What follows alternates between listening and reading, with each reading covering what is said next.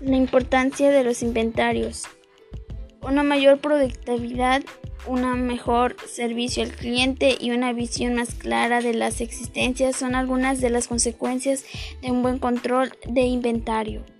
Este control solo es posible con la implementación de buenas estrategias y herramientas que nos ayudan a mantener resultados positivos. El objetivo principal del control de inventario es garantizar que cada vez que un cliente busque un producto, la empresa pueda ponerlo a su disposición y cuando existe un control riguroso, la empresa puede responder rápidamente a las necesidades del cliente. ¿Cuál es la importancia del inventario del control?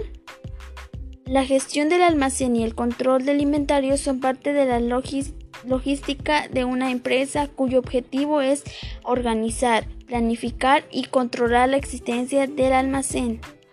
La clave es lograr un equilibrio entre las salidas que serían las ventas y las entradas que serían las compras del material. Un buen control de inventario pasa a conocer cada producto del almacén, cuál es su valor, cuáles se venden mejor y cuáles no. Y cuando es mejor momento para comprar nuevos productos, sin duda optimiza este proceso. Es la solución más eficaz para aumentar las ganancias de la empresa. Al tener un completo control de inventario y conocer los productos, tendrás el poder de saber cuándo es el momento adecuado para pedir existencias y evitar roturas.